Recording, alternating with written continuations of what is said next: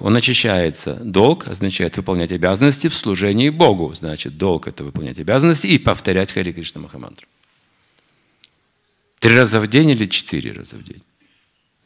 Или с утра все 16 кругов? А это уже означает, что есть больше шансов в течение дня еще почитать книги Прабхупады для семейного человека. То есть все в этом должны быть заинтересованы. И каждый семейный человек скажет, что недостаточно времени, чтобы я строго следовал всей садане, чтобы успевал все это делать наилучшим образом.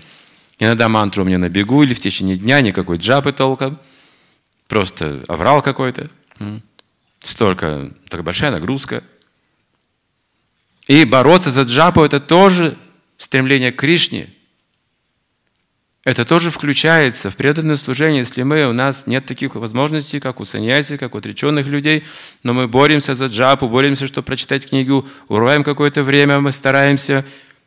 И Кришна видит, этот человек очень честный, он очень искренний. Он тоже наделяется могуществом, он избавляется от невежества, говорится здесь.